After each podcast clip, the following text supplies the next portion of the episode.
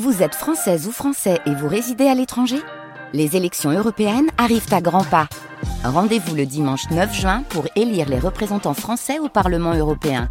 Ou le samedi 8 juin si vous résidez sur le continent américain ou dans les Caraïbes. Bon vote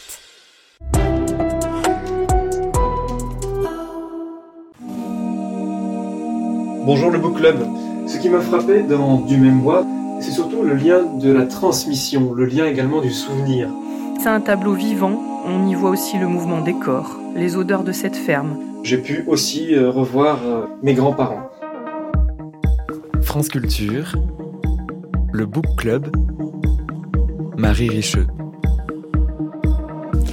Écrire pour remettre des bêtes dans l'étable, écrire pour faire sortir les bêtes de la tête, écrire pour hériter d'une ferme autrement qu'en devenant paysanne. Au programme de votre book club aujourd'hui, un livre qui habite une bâtisse où l'on est, puis on vit, puis on aime, puis on meurt. Marion Fayol signe le très beau roman du même bois et elle est notre invitée. Vers 15h50, comme chaque mardi, nous retrouvons Lou Quevauvilliers au carrefour des enjeux littéraires et numériques. Aujourd'hui, elle nous parle de la numérisation du manuscrit du premier roman de Virginia Woolf, qui était à destination de son éditeur américain qui avait été perdu pendant 21 ans. Et à la fin de l'émission, on se quitte en chanson parce que vous en trouvez dans les livres et que vous partagez vos trouvailles via le compte Insta du Book Club ou le mail. C'est très sympa. Merci beaucoup. Vous avez le Book Club, vous avez le programme. On est ensemble pour une heure. Bienvenue à toutes et à tous.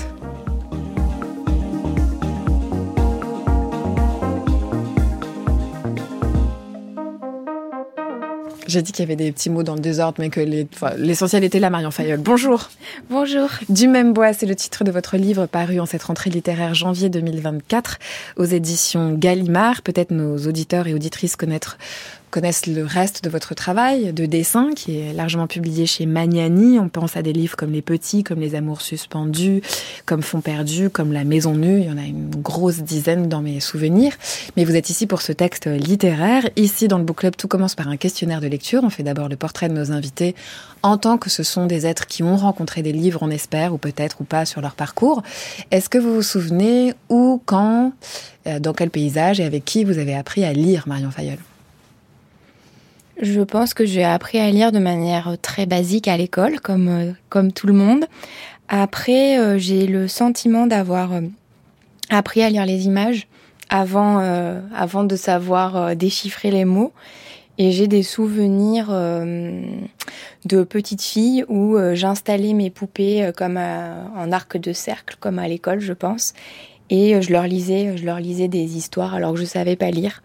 Mais donc ça passait par une description des mhm. images, par aussi euh, la possibilité avec un même livre d'inventer plusieurs histoires en fonction du moment, en fonction euh, d'un détail que j'avais vu ou pas.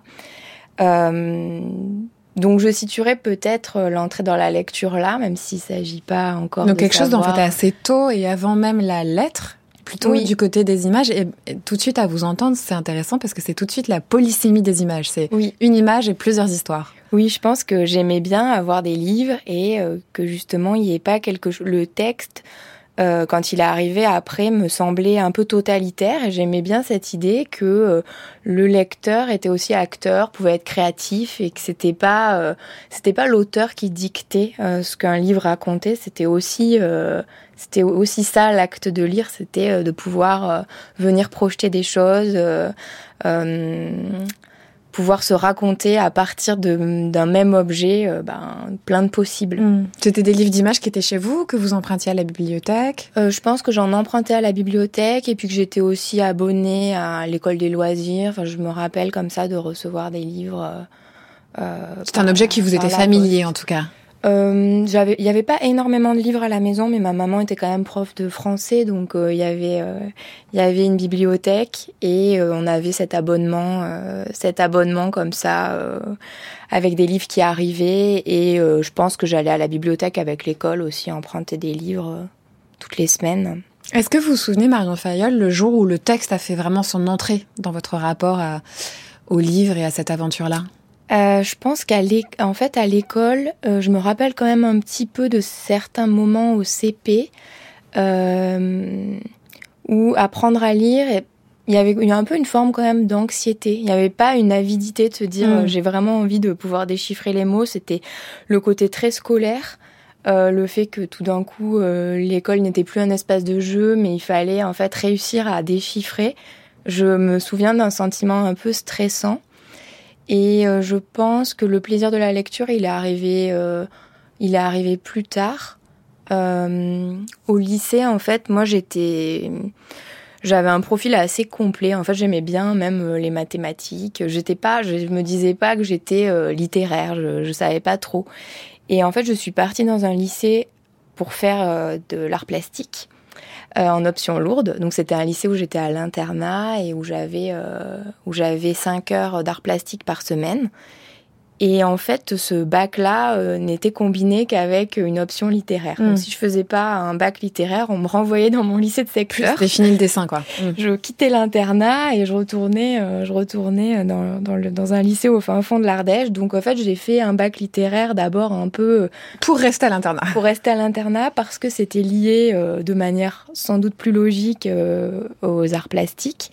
Et euh, c'est là qu'après j'ai commencé à, à me rendre compte qu'il pouvait y avoir un, un autre rapport à la lecture que euh, la chose très scolaire euh, qui qui jusqu'à présent me tenait un peu un peu à distance, je pense. Avec quel texte, par exemple? Euh, je pense que c'est un moment où j'ai commencé à découvrir, par exemple, les textes de Romain Gary que j'ai beaucoup euh, que j'ai beaucoup aimé, euh, où j'ai senti un j'ai vraiment senti un plaisir. J'ai senti qu'il se passait quelque chose et que j'avais et d'ailleurs souvent j'ai eu besoin d'y revenir euh, comme un Vous pensez à des romans en particulier de Romain Gary? Euh, alors, je pense euh, La vie devant soi, mais euh, j'avais beaucoup aimé Claire de femme que j'avais lu après et euh, que j'aime bien relire même encore de temps en temps, aller piocher des passages. J'ai l'impression que c'est un c'est un livre euh, un livre un peu refuge quoi. Je m'y sens bien même si c'est un livre assez triste, mais euh, je trouve que les mots euh, me font quelque chose en tout cas. Et euh, après, il y avait ben, dans, notre, enfin, quand j'étais du coup en train de préparer mon bac, on avait beaucoup travaillé sur les métamorphoses d'Ovide, donc il y avait aussi cette idée-là, comme ça, un peu de, d'avoir un rapport moins ancré dans le réel, un peu de fable, de qui m'intéressait, et que je trouvais assez. Et puis presque de la vision. Oui, voilà. Ensuite, c'est quelque chose qu'on retrouve beaucoup dans votre travail, Oui. l'idée de la transformation, de la métamorphose, des corps qui sont capables d'accueillir beaucoup d'étrangeté Mhm. en eux. Donc c'est Ça m'intéressait moins que Romain Gary dans les mots, mais par contre dans ce que ça racontait, Mm. ça a évoqué des images et ça a généré. Je sentais que ça déplaçait des choses en moi et que il y avait quelque chose à ce moment-là qui s'ouvrait. En parlant d'ouverture et de déplacer des choses en vous, Marion Fayol, la question du surgissement de la maternité, que ce soit pour vous ou en général, est un événement qui est souvent traité. Là, ici, dans le texte, on va y venir dans du même bois, mais évidemment dans vos autres livres, des livres de dessin. Est-ce que c'est un moment, que ce soit la grossesse ou euh, après la naissance, où vous avez eu encore de la place pour lire? Euh, beaucoup moins. Euh, En fait, moi, j'ai jamais lu euh, de façon régulière. Je suis pas du tout une lectrice. euh, J'ai pas toujours un livre. Euh, c'est plutôt des phases de boulimie. Donc, euh, il y a des moments où j'ai besoin de lire et où je vais ingurgiter les livres. Et d'ailleurs, je suis pas très, euh, je suis pas une bonne lectrice dans le sens où si je me laisse pas tout de suite embarquer, j'abandonne les livres. En fait, j'ai besoin que ce soit une sorte de Il y a deux écoles. hein. Franchement, ne faites pas de Euh, vous une mauvaise lectrice. Non, mais voilà, j'ai besoin que, ce- que bah, comme en amitié, quoi. Pour moi, un livre, ça accroche ou ça accroche ça pas. accroche ou ça accroche pas. et si ça accroche pas, je fais pas l'effort parce que justement, j'ai l'impression que la lecture, euh, c'est tellement un temps euh, qui est dur à trouver que je veux pas en fait euh, euh, le perdre à, à- à- dans quelque chose qui serait douloureux ou qui auquel je prendrais pas de plaisir.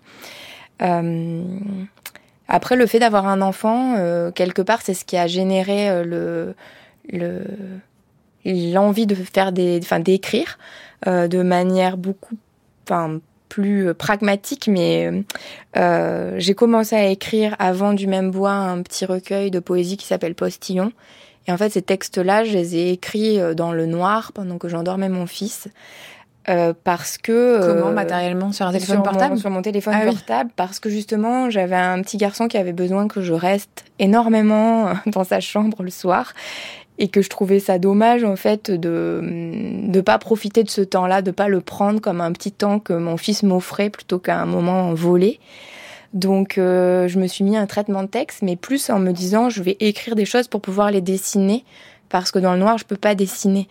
Et, et en ayant recours aux mots, après, finalement, dans mon bureau, euh, j'arrivais pas à le convertir en image. pas mal, finalement, les mots? Voilà, je me disais, finalement, ça marchait mieux avec des mots. Comme je suis passée par le mot, je, je peux plus le retirer. Hmm.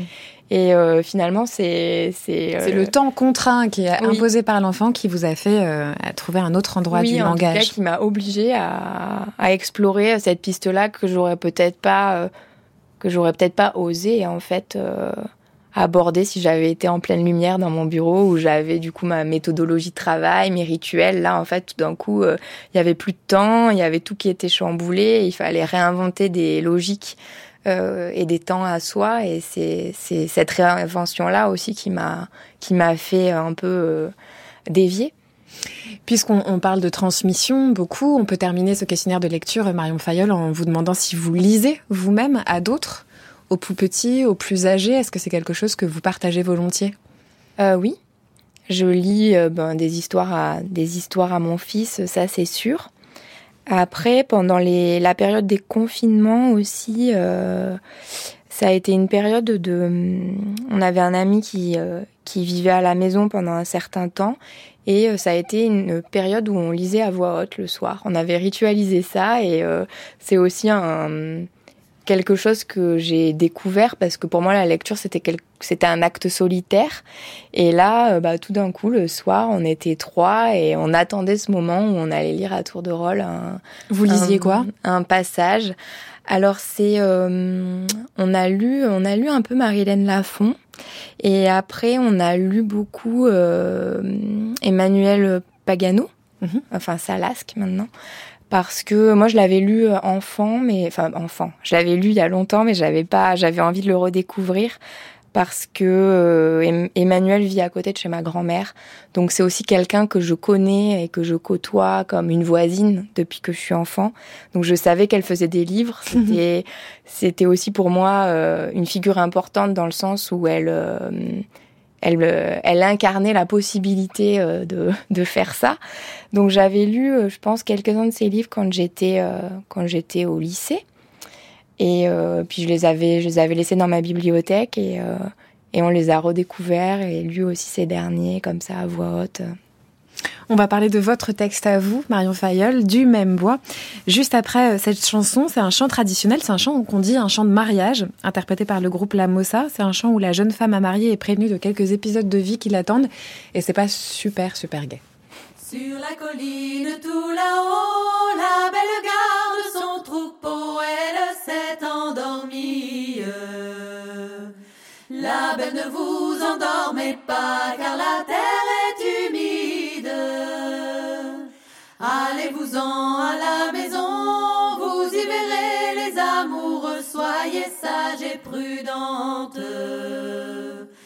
et ne dites pas toujours oui comme une fille innocente.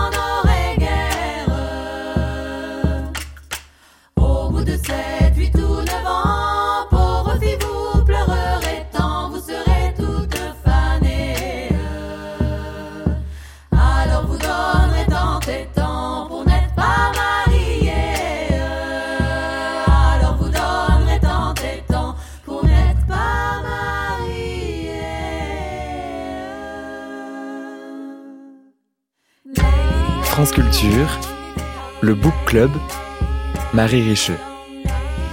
La bâtisse est tout en longueur. Une habitation d'un côté, une de l'autre, et au milieu une étable. Le côté gauche pour les jeunes, ceux qui reprennent la ferme, le droit pour les vieux. On travaille, on s'épuise, et un jour on glisse vers l'autre bout. C'est plus pratique. Il y a une chambre au rez-de-chaussée, les escaliers sont moins raides, les pièces semblent disposées pour vieillir. Et puis quand l'un meurt, le mari souvent, les enfants sont à l'autre bout, ça rassure, ça évite la solitude, ils regardent en passant s'il y a de la lumière, si les volets sont ouverts, si le linge est étendu. Ils s'arrêtent en coup de vent pour mettre des bas à varices, recompter les cachets pour l'attention et s'agacer un peu des oreilles qui ne les entendent plus. Et un jour, ils remarquent que c'est devenu dur de se lever la nuit pour les vélages, que le corps fait mal. Ils le savent, bientôt ce sera à leur tour d'aménager dans l'aile droite, d'occuper les pièces de la fin de vie. Mais tant qu'il reste la mémé, ça les rassure, c'est qu'ils ont du temps encore devant eux, une étable encore devant eux, avant l'autre bout. Ici, on fait toute sa vie sous la même toiture, on est dans le lit de gauche, on meurt dans celui de droite, et entre-temps, on s'occupe des bêtes à l'étable. On commence par Les Murs, c'est l'incipit de votre premier roman, Marion Fayolle, du même bois, paru aux éditions Gallimard en cette rentrée de janvier 2024. Je le disais euh, en début d'émission, on connaît aussi votre travail de dessin qui est surtout publié aux éditions Magnani et dans lequel la maison, la bâtisse a déjà une place assez importante. Est-ce qu'il y a un lien entre la bâtisse, la manière dont ils sont, euh, elle s'est petit à petit vidée de sa vie agricole et la façon dont vous la remplissez de mots? Est-ce qu'il y a une sorte de vase communicant? euh, J'ai l'impression, en tout cas, j'aimais bien l'idée que que, cette, que ce bâtiment-là, quand on le regarde de loin, soit presque une frise de vie, euh, puisse contenir euh, le, qu'on, commence sa vie d'un côté, qu'on la finisse de l'autre, et euh, et que ça soit aussi presque une grande phrase, puisque c'est aussi le sens de la lecture, euh, le sens euh, dans lequel on se déplace comme ça le long de le long de ce bâtiment-là le, en tout cas, la maison, euh, la maison revient toujours et pour moi, c'est important de que l'architecture soit symbolique, en tout cas qu'elle est, qu'elle soit autre chose que le simple bâti, que le simple bâti. Et là, euh, dans l'idée de ce grand corps, mmh. euh, de toute cette vie et de toute cette famille sous une même charpente, il y a un peu euh, cette idée-là d'une sorte de grande d'une unique colonne vertébrale euh, qui tiendrait les animaux et les humains entre eux euh, et la famille euh, serrée dans un même dans un même élément. Avec euh, plusieurs générations, on l'a entendu dans cette incipit, et une façon de se déplacer dans la bâtisse en fonction qu'on est jeune, qu'on est au travail ou qu'on est au contraire un peu plus vieux et un peu plus proche de la mort et un peu moins au travail avec les bêtes, avec les champs, etc. Euh, mais puisque que vous parlez de colonne vertébrale, on dit souvent un corps de ferme, il y a vraiment l'idée comme ça d'un habitat qui est, tout de suite très lié à de, à de l'organique, Marion Fayol. Comment est-ce que vous avez traité ça par l'écriture? Comment est-ce que cette ferme, elle est aussi très dans votre texte? Euh, Pour moi, hum, en effet, la, ferme, comme elle contient la famille, euh, ces murs vont pouvoir pleurer, vont pouvoir faire du bruit, vont avoir des odeurs, euh, non seulement parce que parce qu'on entend les bêtes euh, juste derrière les murs, euh, qu'on a des cloisons comme ça qui qui séparent les humains des animaux qui sont euh, qui sont très fines et euh, et aussi parce qu'il va y avoir un un personnage le, le, le beau-frère qui vit dans les qui vit aussi dans les coulisses et qui fait aussi du bruit derrière les murs euh, au point qu'on que souvent ce sont les murs qui pleurent et, et pas lui. Euh, les, les, les murs de la maison c'est aussi euh, c'est aussi une façon de, de, rassembler les gens, mais de, il va y avoir tout un, tout un lien entre l'intérieur et l'extérieur, l'extérieur de la ferme et puis aussi l'extérieur, euh, l'au-delà du paysage. Donc euh, ça, ça m'intéressait, euh, ça m'intéressait de voir aussi la maison comme presque un, un quelque chose qui, qui tient les gens entre eux. Hmm. Euh, avant de les laisser partir, un peu comme aussi les petits veaux qui naissent à l'étable qui n'ont jamais connu en fait le dehors et euh, qui un jour découvrent la prairie. Est-ce que vous voulez dire un mot d'ailleurs, Marion Fayotte, de cet extérieur? Moi, je l'ai pas, peut-être d'ailleurs à dessin, je l'ai pas situé géographiquement cette ferme. Est-ce que pour vous c'est important qu'elle le soit? Alors, j'ai pas voulu la situer de manière très précise parce que pour moi, euh, comme mes personnages qui n'ont pas de nom, etc., j'aime pas euh, trop spécifier et trop ancrer les choses. Après, euh, il y a des éléments de paysage quand même qui, qui sont forts et qui sont ceux du plateau ardéchois, de la montagne ardéchoise, qui sont les paysages dans lesquels j'ai pu grandir. Euh, qui sont aussi, euh, enfin c'est une, une nature euh, sauvage, c'est un endroit quand même très très isolé, avec avec de la neige, avec des montagnes, avec un, un climat qui est qui est rude et qui est et qui est dur. Puisque vous parlez des veaux qui ne connaissent pas l'extérieur au départ, peut-être euh, on peut évoquer la façon dont le texte est construit. Donc il y a plusieurs euh, tableaux, ce sont des courts chapitres, à chaque fois ça agit comme des formes de vision, on y reviendra. Euh, mais la question de la, du vélage, de la naissance des veaux et du parallèle qui peut très vite être fait entre ça et l'accouchement d'une femme humaine est très prégnant. C'est presque une sorte de machine qui lance aussi le texte, qui nous dira qu'on sera vraiment dans ces deux endroits du vivant quoi. Euh, est-ce que vous pouvez nous dire, euh, je sais pas, pourquoi ce motif-là était si important? Euh, En fait, j'aimais bien l'idée de d'avoir sans cesse des espèces de collages entre des vies humaines et ce qui se passe au niveau des animaux parce que je pense que c'est comme ça que j'ai moi-même un peu été initiée quelque part à la mort, à la vie, mhm. et, et, que quand on grandit en fait dans une ferme, c'est aussi ça, c'est qu'on apprend on apprend qu'un jour on va mourir parce qu'on a vu mourir un petit veau. On apprend que on peut mourir même en étant un, bébé. On apprend, euh, on apprend euh, la sexualité en se rendant compte ah oui ok il y a un taureau, c'est comme ça que ça marche. On découvre en fait beaucoup de choses parce qu'on le voit, euh, on voit les choses se faire de mm. manière animale comme ça juste à côté de soi et que donc ça interroge. Et pour moi c'était très important, comme je peux le faire en fait dans mes dessins euh, où je suis sans cesse dans des jeux d'analogie. Euh, ici, ça m'intéressait que euh, que l'animal et l'humain sans cesse euh, se regardent, se chevauchent, qu'il y ait des jeux de miroir et euh, que des choses que les que les animaux vivent puissent venir prolonger la pensée, les pensées des personnages Voir, puisqu'on parlait de, de, transmission, il y a évidemment toute une thématique de transmission générationnelle dans ce texte, mais il y a aussi la transmission d'un savoir, vous le dites, c'est-à-dire euh, le savoir du vécu des corps des bêtes qui se déplace comme ça dans le corps notamment d'un personnage qui s'appelle la gamine, qui est mm. un personnage qu'on trouve à plein d'âges différents de son existence. Et à un moment donné, cette gamine va être plus une gamine et elle aura un enfant. Et mettant au monde un enfant, c'est comme si la vision de la vache qui lèche bien ou ne lèche pas bien son veau venait comme la visiter pour lui permettre à elle de jauger de sa bonne ou mauvaise mhm. maternité ou de son bon ou mauvais accueil du bébé. C'est, c'est rare de voir la, vous voyez ce que je veux dire, la transmission d'un savoir qui vient à ce point des bêtes et qui vient à ce point enseigner ou renseigner la vie des humains. Oui. Euh, c'est quelque chose qui m'avait vraiment marqué enfant euh, de voir que certaines vaches en fait pouvaient ne pas euh, aimer leur euh, veau. Euh, ne pas avoir d'instinct en fait parce qu'on dit toujours aussi que l'instinct maternel c'est quelque chose d'animal.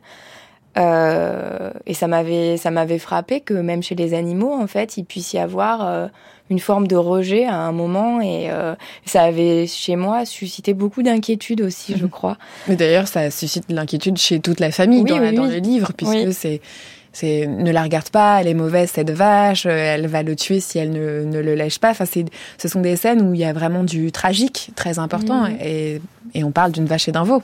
Oui, oui, complètement, complètement et euh, et ça, enfin, ça m'intéressait euh, de questionner ces, cette vie avec les animaux aussi parce que même si c'est plus, si je, moi aujourd'hui je vis plus avec des vaches.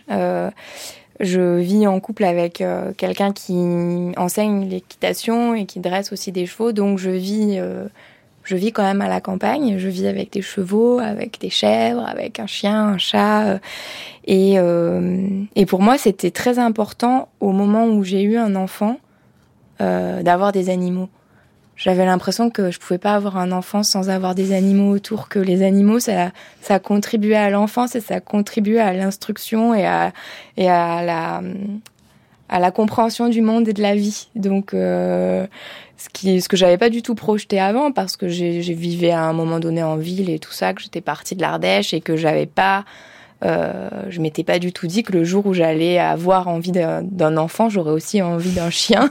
j'aurais aussi, euh, j'aurais aussi besoin en fait de voir des animaux euh, à travers mes fenêtres, de d'être embarrassée de pas pouvoir partir parce qu'il faut aller les nourrir matin et soir. Euh, j'ai eu besoin en fait de de retrouver ça comme si ça faisait partie, comme si un enfant ça devait s'élever à la campagne ou, en Ou tout cas comme avec si, des euh, bêtes ou Ou- que ou y a- comme si aussi cette, euh, ce personnage de, de jeune femme, votre double fictionnel qui se rend bien compte qu'elle ne deviendra pas paysanne, puisqu'il est aussi question d'une transmission qui va pas jusqu'au bout, en tout cas pas jusqu'au bout tel que ça a été le cas, c'est-à-dire des générations qui reprennent des fermes, qui reprennent des fermes. Ben, ça se décale un peu et vous avez quand même ouvert des fenêtres dans une autre maison où il y a des animaux euh, tout autour. Marion Faléot, c'est intéressant comme l'histoire, elle est à la fin du livre, en effet, elle, elle prend un autre chemin, mais ne s'éloigne pas complètement de ce monde des animaux. Je voudrais qu'on écoute la voix d'une auditrice, membre du Book Club de France Culture. Elle s'appelle Aurélie. Elle a lu votre livre, mais elle connaissait vos dessins. Marion Fayolle, on vous connaît comme illustratrice. Vous racontiez des histoires avec des images. Dans ce premier roman, vous le faites seulement avec des mots. Est-ce que ce livre vient d'un même besoin et pourquoi a-t-il pris cette forme? Merci beaucoup à vous, Aurélie, pour cette question. Je vous l'adresse tout de suite, Marion Fayolle. Euh, je pense que ça vient d'un même besoin. Je pense que euh, je pense que l'impulsion de dessiner ou d'écrire est la même. Et d'ailleurs, je pense euh, que le dessin est une littérature. Donc pour moi, euh, pour moi, il n'y a pas énormément de différence, si ce n'est que j'ai l'impression qu'avec les mots, je peux atteindre certaines zones que j'arrive pas à atteindre avec le dessin et vice Et versa. inversement, j'imagine, ouais. Euh, voilà. Pour euh, du même bois, euh, même si les dessins sont pas là, euh, ils sont là quand même dans le texte en fantôme. c'est plus des, une écriture quand même par l'image que par le scénario. Donc pour moi, c'est une façon de, de dessiner mais avec des mots. Est-ce qu'on peut préciser ça? Parce que je pense que c'est très important pour parler de- vraiment de votre langue, Marion Fayolle, et de la spécificité de votre écriture. Quand vous dites c'est une écriture par l'image et non par le scénario, il faut s'imaginer que, que parfois euh, deux lignes ou trois lignes, ou même juste une phrase, font image ou s'appuient sur une image, mais j'ai envie de dire plus fort que ce qu'on peut appeler une comparaison ou une métaphore. Maintenant, débrouillez-vous pour préciser ça. Eh bien, par exemple, sur le chapitre du début avec la, la, la, la longère qui serait, euh, qui serait une frise de vie, pour Mm. moi, c'est une image que j'aurais peut-être pu dessiner. Euh, ou alors quand euh, la, la mère mange en face de sa mère, euh, en fait, elle mange en face de son reflet ou elle mange en face d'elle plus tard.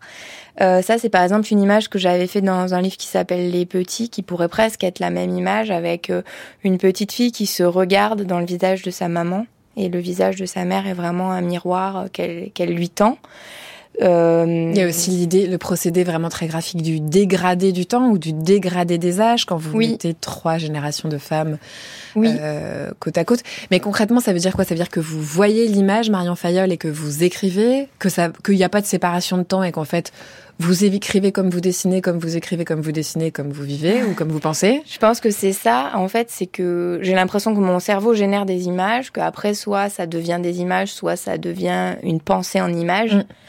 Euh, et que là, euh, dans du même bois, je, je n'avançais pas en me disant je vais raconter telle histoire, mais euh, je vais convoquer telles images.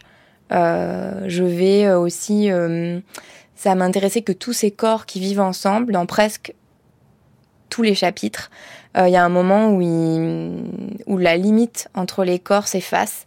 Ça peut être la, la mère et la mémé, ça peut être euh, le papy qui est, qui est mort et du coup le, le petit tout qui aimerait rencontrer son papy, mais comme il est pas là, il va demander à sa maman de faire semblant d'être le papy. Donc c'est aussi plein de moments comme ça où les, où les personnages viennent se, se muter les uns Et se fondre, aux autres, on se est presque les- côté voilà. de métamorphose de vide que Oui, vous voilà. évoquiez Et tout donc l'heure. euh, tout ce jeu comme ça, de, qui est très visuel à la base, presque chaque entrée dans le texte où chaque image que je convoquais, c'était cette idée-là de, de porosité et de euh, à quel moment euh, cet animal euh, vient regarder ce personnage, à quel moment ce personnage vient regarder tel autre personnage et comment ça se, ça se reflète, ça se déforme et ça revient à créer du sens.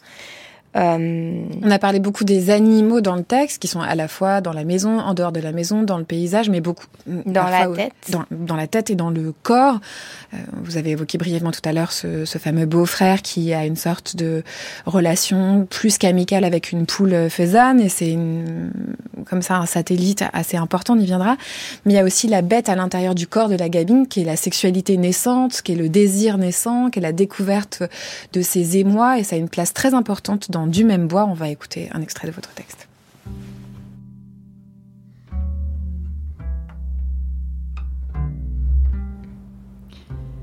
Les jeunes se donnent rendez-vous dans les bois, se faufilent entre les arbres, cherchent un coin pour leur désir.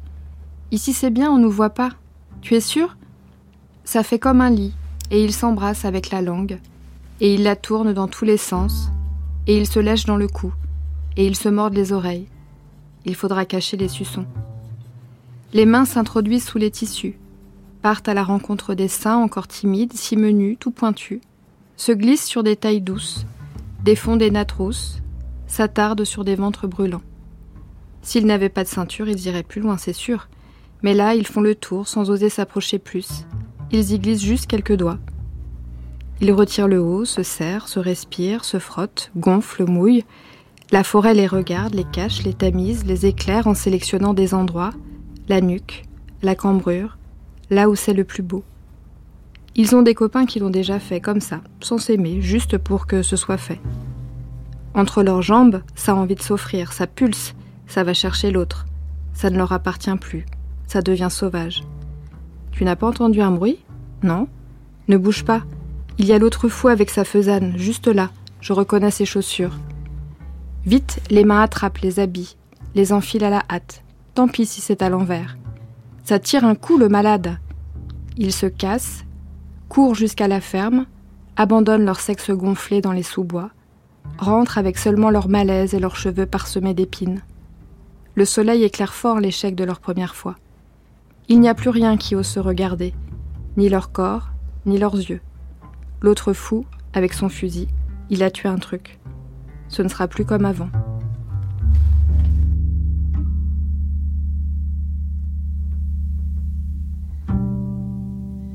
Un extrait de votre roman Du même bois au programme du Book Club de France Culture cet après-midi que vient de lire Jeanne Aléos. Je le disais, une des bêtes, euh, euh, qui est une bête métaphorique, c'est la naissance du désir dans le corps de la gamine et dans le corps de tous les gamins euh, qui sont autour de cette ferme, Marion Fayol. Est-ce que vous l'avez vu venir, cette thématique du désir, en commençant l'écriture autour de cette ferme? Hmm, Pas forcément. Elle s'est elle s'est un peu euh, incrustée dans l'histoire.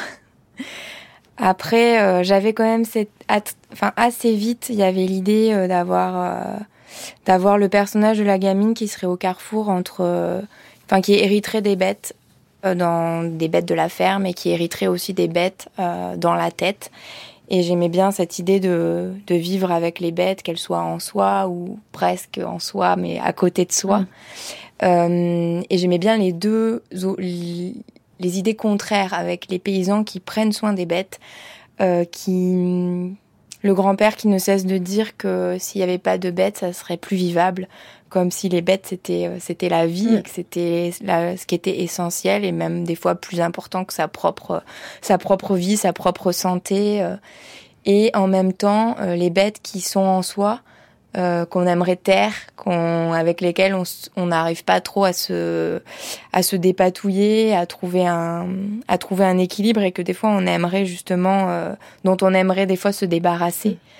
Et j'aimais bien que, j'aimais bien qu'il y ait des sortes de quiproquos, euh, qu'il y ait cette gamine euh, qui ait des bêtes, qui soit à la fois la naissance du désir, qui soit aussi une forme de de mélancolie ou de de colère de mm. colère d'émotivité enfin quelque chose comme ça de que tous les personnages en fait dans la maison arrivent à tenir leurs émotions euh, sauf elle et elle devient presque le l'émotion, enfin la personnification de, de, de l'émotion euh, et euh, et donc du coup elle, elle aimerait elle aimerait euh, réussir à dompter ces bêtes-là, voire même peut-être s'en délester, peut-être ne pas les transmettre à son propre enfant.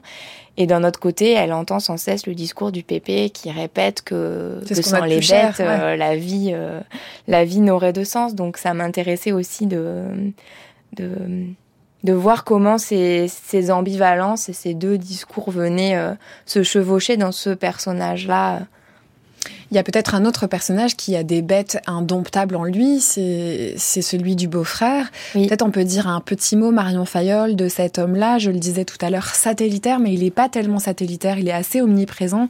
Il est satellitaire parce qu'il est à part. Mhm. Est-ce qu'on peut en faire le portrait et dire quelle place il tient dans du même bois?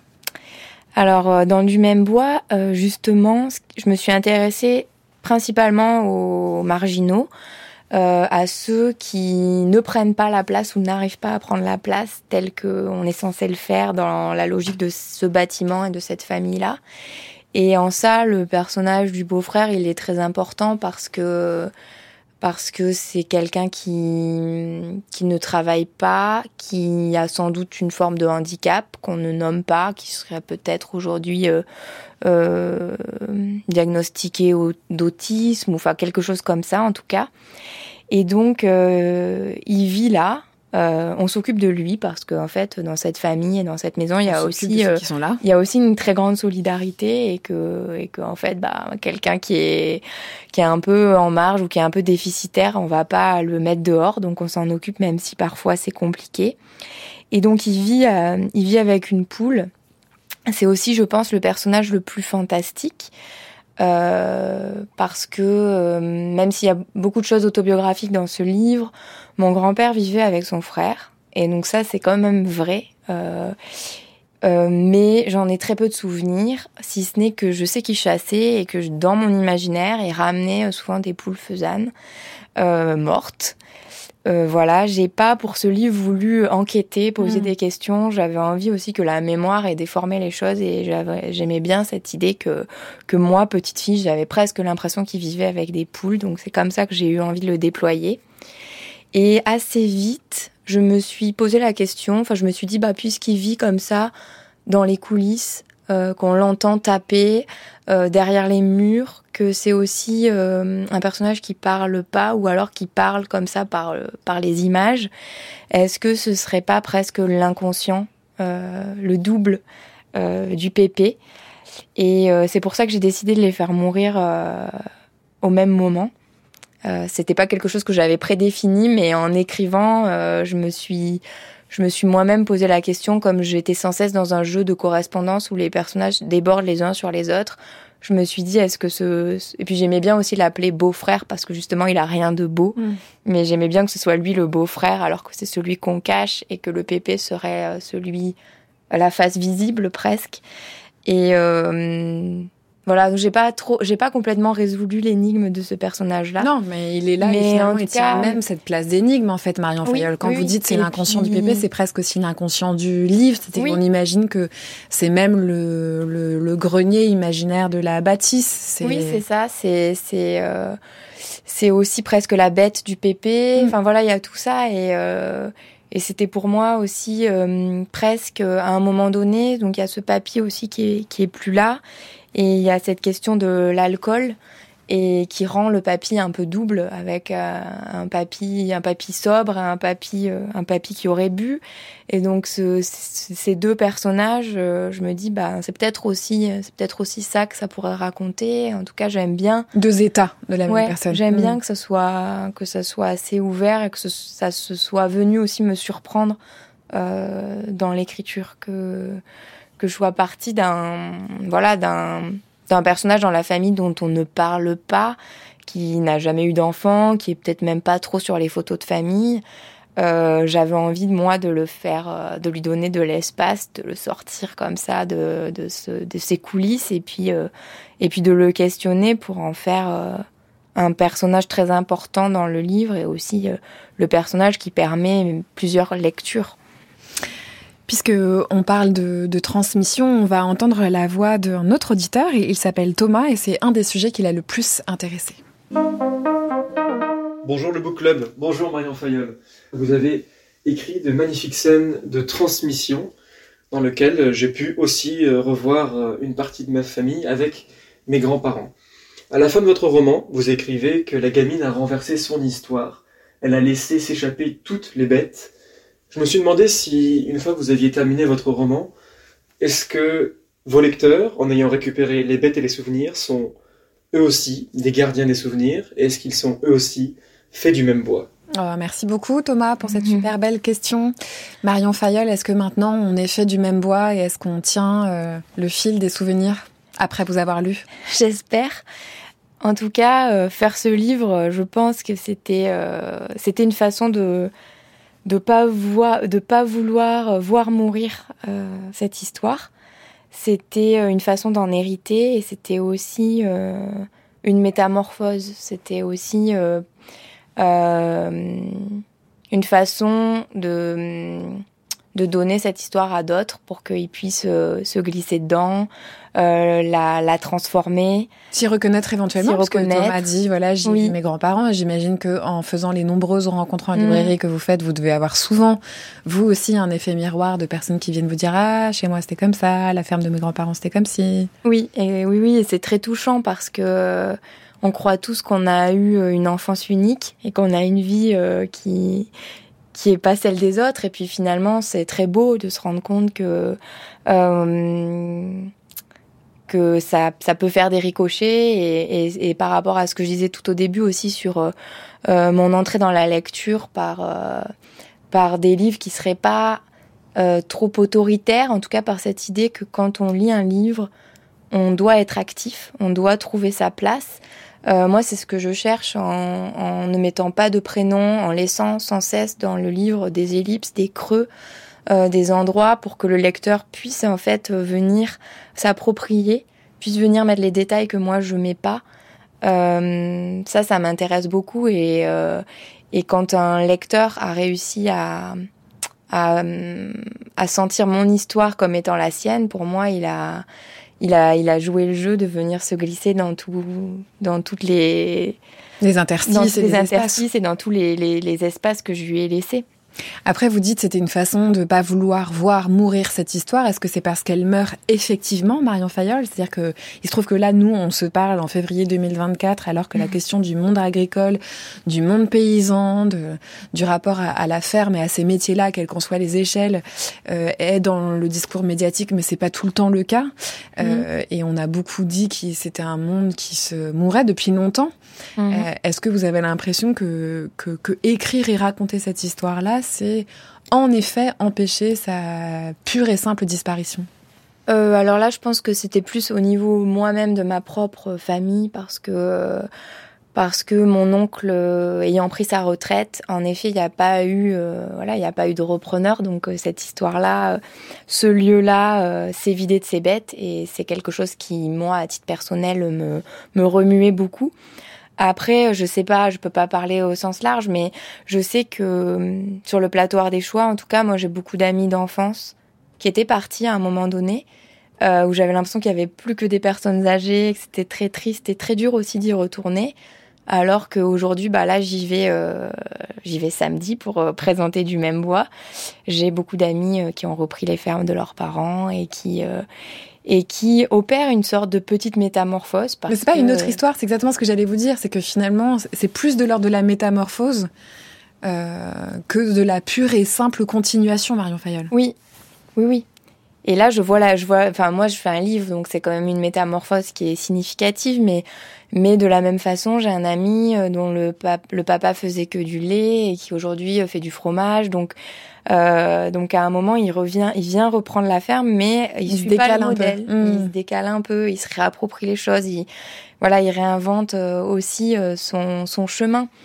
Et il y en a, il y en a beaucoup en fait. J'ai beaucoup d'amis qui ont qui ont ce courage-là et j'aime aller, j'aime aller les, les, retrouver parce que ça me, ça me fait du, ça me met du baume au cœur, du baume au cœur en fait. On a assez peu parlé du personnage du petit tout, c'est le personnage de l'enfant, vous le mentionnez tout à l'heure, c'est l'enfant de la gamine, double, euh, voilà, qu'on imagine fictionnel.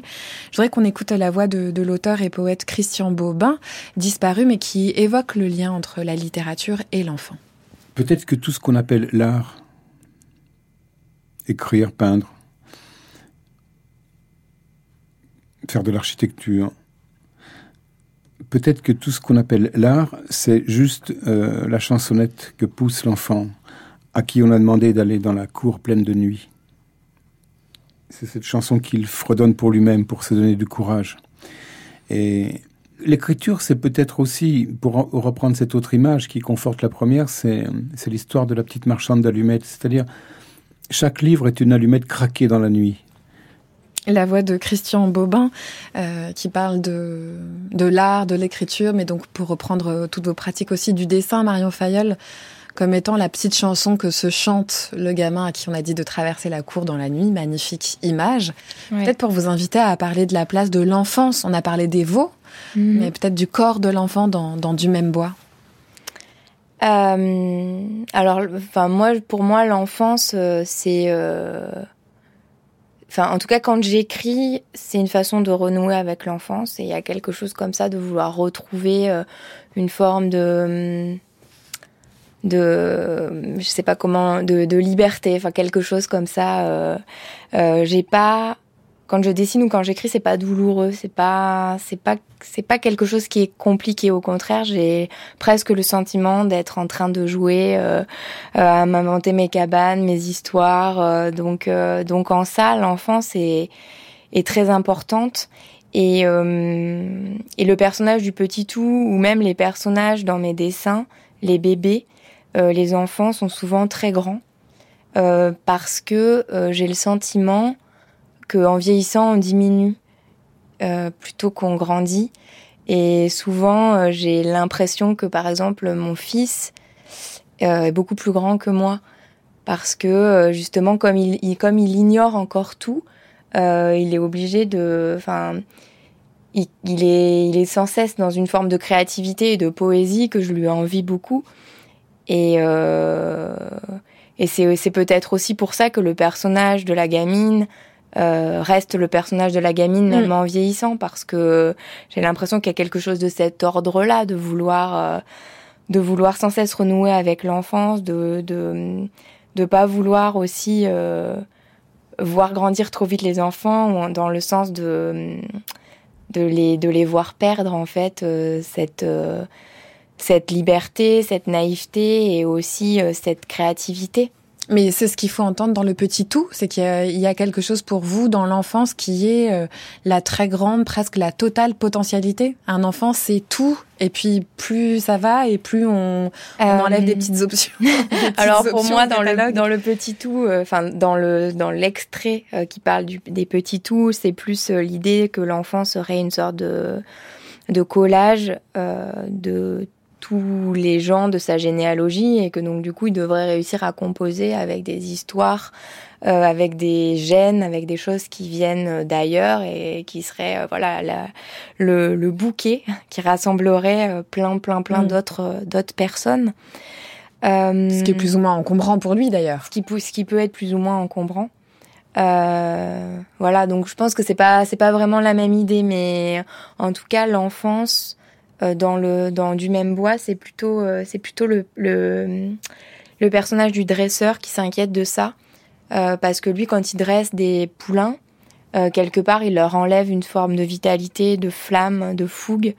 Et il s'inquiète que éduquer son enfant, lui apprendre des choses, ça ait le même effet. Et je pense que c'est une question quand même qui me qui me travaille beaucoup. Et j'ai souvent j'ai souvent le sentiment de, de, de, rejoindre mon enfance au moment où j'écris. Et même aujourd'hui, d'avoir un, de, de dialoguer avec mon enfant, euh, j'ai l'impression que ça appelle l'écriture. Restez avec nous, Marion Fayol, on continue le Book Club et peut-être qu'on reparlera un tout petit peu du même bois. France Culture, le Book Club, Marie Richeux. À cette heure-ci, dans le Book Club le mardi, nous avons rendez-vous avec Lou Quevauvillé. Bonjour Lou. Bonjour Marie. Ravie de vous retrouver à ce micro. Euh, bah, Lou, on vous retrouve toujours au même carrefour que j'aime, c'est-à-dire celui des enjeux numériques et des enjeux littéraires. Aujourd'hui, vous nous parlez de la numérisation du manuscrit du premier roman de Virginia Woolf. C'était un manuscrit qui était à destination de son éditeur américain et qui avait été perdu pendant 21 ans. Et oui, même les choses les plus rares et les plus précieuses arrivent à se perdre parfois. Ça a été le cas temporairement avec ce manuscrit de The Voyage Out, traduit en français par La traversée des apparences. C'est un manuscrit qui avait été acquis dans les années 70 par la bibliothèque universitaire de Sydney, la bibliothèque Fisher. Mais pendant des années après cette acquisition, le manuscrit était resté introuvable à cause d'une erreur de classement. Heureusement, en 2021, le livre a été retrouvé et ça a été l'occasion de se lancer dans la numérisation de l'ouvrage pour que n'importe qui puisse le consulter.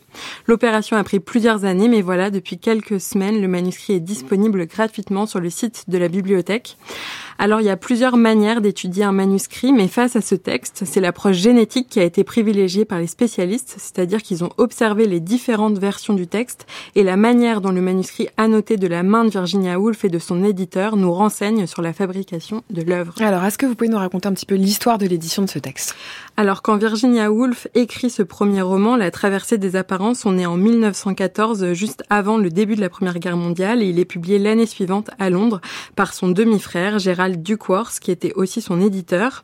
En deux mots, le livre raconte la vie de Rachel Vinrace qui embarque sur un bateau pour l'Amérique du Sud et c'est une espèce de voyage initiatique de cette jeune femme avec pour toile de fond une satire sociale de l'époque édouardienne qui correspond au début des années 1900 au Royaume-Uni et on peut dire que c'est l'ouvrage qui a lancé la carrière d'écrivaine de Virginia Woolf.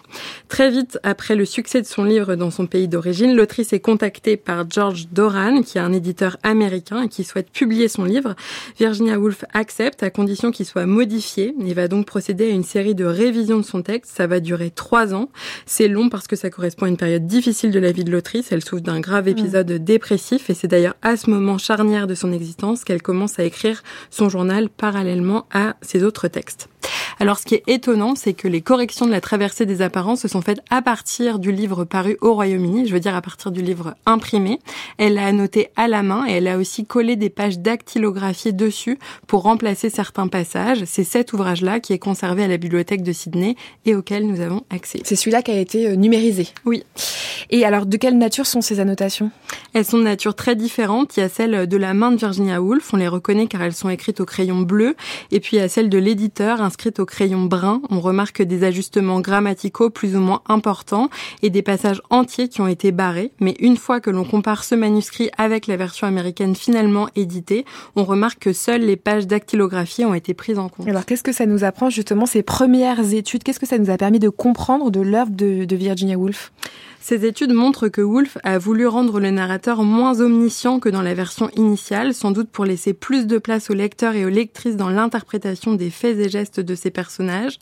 Elle a aussi retiré beaucoup d'éléments autobiographiques, mais ce qui est le plus intéressant à observer, ce sont les corrections qui mettent en lumière les prémices de l'utilisation de ce que les théoriciens de la littérature ont appelé plus tard Mm. le flux de conscience, qui est une forme spécifique du monologue intérieur, où on essaie de recréer le mouvement de la pensée à l'écrit, et c'est l'une des signatures qui a rendu célèbre Virginia Woolf.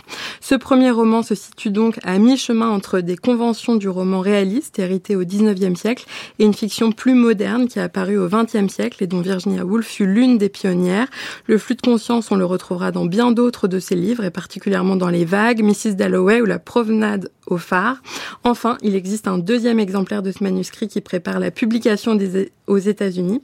On imagine qu'il appartenait à l'éditeur. Il se trouve qu'à il se trouve actuellement à Londres, dans les mains d'un riche collectionneur, curieux de prêter son ouvrage pour que les deux manuscrits puissent être comparés, ce qui nous donnerait sans doute accès à d'autres observations encore. C'est une étude à venir et à suivre. La traversée des apparences a été publiée bien plus tard en France, en 1948, aux éditions du Cahier Gris, traduit par Ludmila Savitsky, puis l'œuvre a été retraduite en 2012 par Jacques Aubert pour son entrée dans la Pléiade. Merci beaucoup, Lou.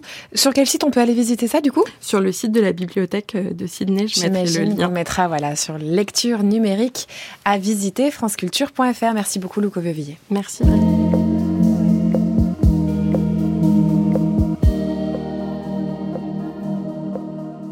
C'est l'heure du jeu des pages musicales. Donc, dans le book club, voilà, on invite nos auditeurs et nos auditrices à jouer avec nous, Marion Fayol. L'idée, c'est qu'à chaque fois qu'ils ou elles rencontrent l'évocation d'un air musical dans un texte, ils font une petite photo. Ils nous l'envoient ou bien par l'Instagram du book club de France Culture, ou bien par le mail lebookclub@radiofrance.com. Et parfois, je vais lire, euh, voilà, la, la, participation de notre auditrice d'aujourd'hui, mais parfois on en cherche dans les livres. Et là, on n'a pas trouvé une seule évocation de musique dans du même bois. Non. Vous en pensez quoi Ça dit quelque chose ou pas du tout Euh, Je sais pas. Euh, j'ai pas, j'ai pas réfléchi à ça. Pourtant, euh, pour moi, la musicalité des mots, elle est importante. Elle l'est, par ailleurs. Mais mais pas la musique. Pas de musique dans du même bois, mais de la musique dans vos mots. pas. Ouais. C'est l'auditrice France- Françoise pardon, qui joue avec nous aujourd'hui au grand jeu des pages musicales et elle nous a soumis un extrait du Fils de l'homme paru en 2021 aux éditions Gallimard. C'est un extrait d'un roman de Jean-Baptiste Delamont.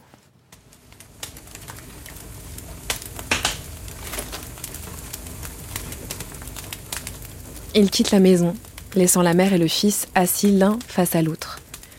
Elle tend la main droite par-dessus la table pour passer son pouce à la commissure des lèvres de l'enfant, barbouillée de sauce tomate. Regarde-toi, dit-elle, tu t'en es mis partout.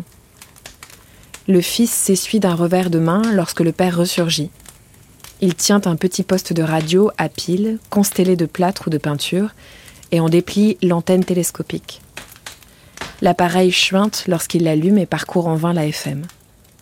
Ils ne perçoivent d'abord que de lointaines fréquences, puis il bascule en AM et parvient à capter une station musicale diffusant A Whiter Shade of Pale de Procol Harum.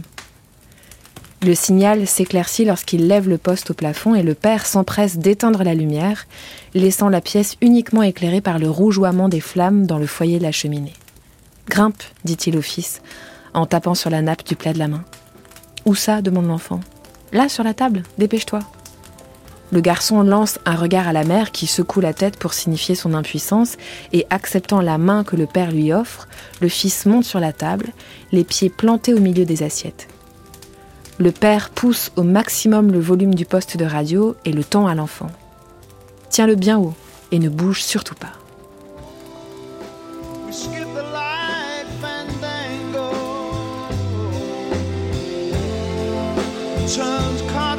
curtains cross the floor. I was feeling kind of seasick.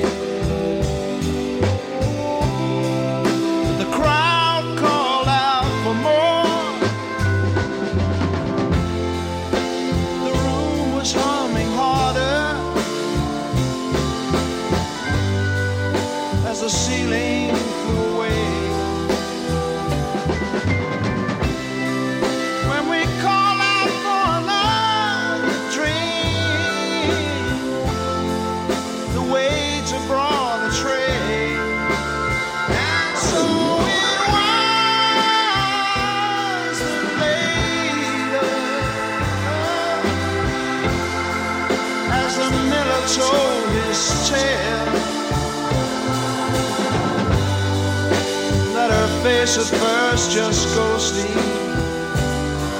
turn the wider shade of pale.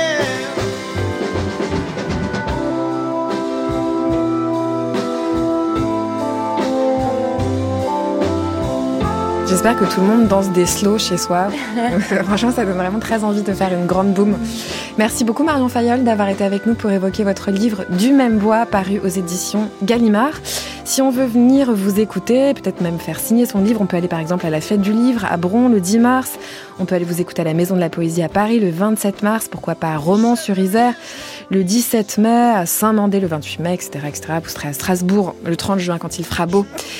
Euh, au son aujourd'hui, c'était Ludovic Auger à la réalisation Lise Combe. Un grand merci à toute l'équipe du Book Club, Oriane Delacroix, Maëlys Saleh, Mathilde Wagman, Noé Margas, Didier Pinault, Alexandra Laibegovic, Jeanne Aléos et Marianne Chassor. Vous pouvez réécouter le Book Club sur franceculture.fr et pourquoi pas vous abonner au podcast via l'application Radio France. Très bel après-midi sur France Culture.